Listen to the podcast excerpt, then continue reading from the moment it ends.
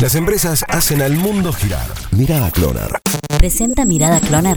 Analía Fantini Bailiderma. Potencia tus capacidades. Desarrolla tu talento.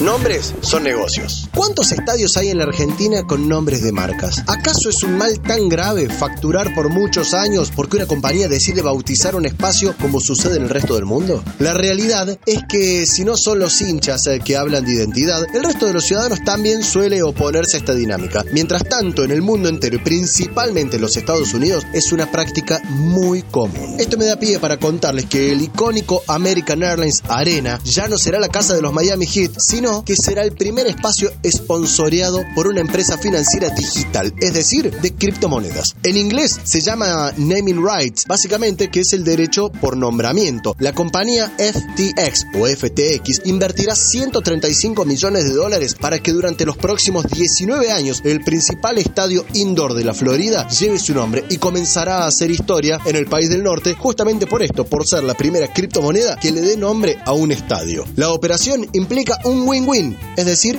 todos ganan. La marca tiene publicidad, el equipo de la NBA cobra por los derechos y también lo hará el municipio de Miami. Se calcula que por el FTX Arena deberían pasar cerca de 2 millones de personas por año en tiempos sin pandemia. ¿Cuándo aprenderemos de los Estados Unidos y ganaremos plata por vender los derechos de nombramiento en la Argentina?